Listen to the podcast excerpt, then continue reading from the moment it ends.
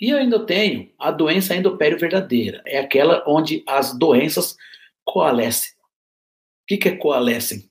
São concomitantes. Ou seja, eu tenho um dente com problemas periodontais, legal? Uma periodontite. Mas que a periodontite não está causando nada na endo. E aí, de repente, esse dente sofre uma. É, ele é cometido por uma cárie. A cárie causa a pulpite não a periodontite. Neste momento, o dente tem uma, um problema endodôntico causado pela cárie e um problema periodontal causado pela, pelo processo periodontal, pelo cálculo dental aderido.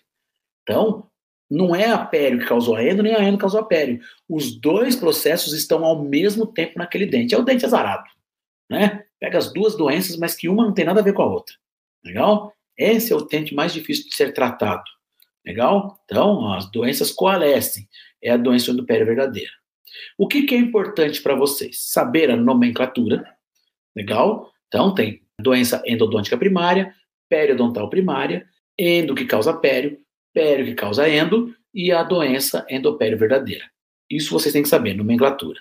Segundo, como é que trata? Como é que eu trato? Essas doenças que tem só endo, endo, só pério, pério. Tem endo e pério, independente se é uma que causou a outra, você vai tratar a endo e a pério. E como que é o tratamento? Existe uma sequência lógica. Isso é importante. Anota no teu caderninho de que o tratamento para lesão endopério, independente de qual lesão for, desde que você tenha que tratar a endo e a pério, você começa pela endo, não pela pério.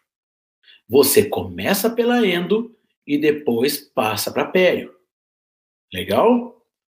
Então você começa com a endo, remissão dos sintomas, faz a pério, aí depois você vai para restauração, prótese, o que quiser.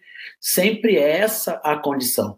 Início da endo e depois sai para pério.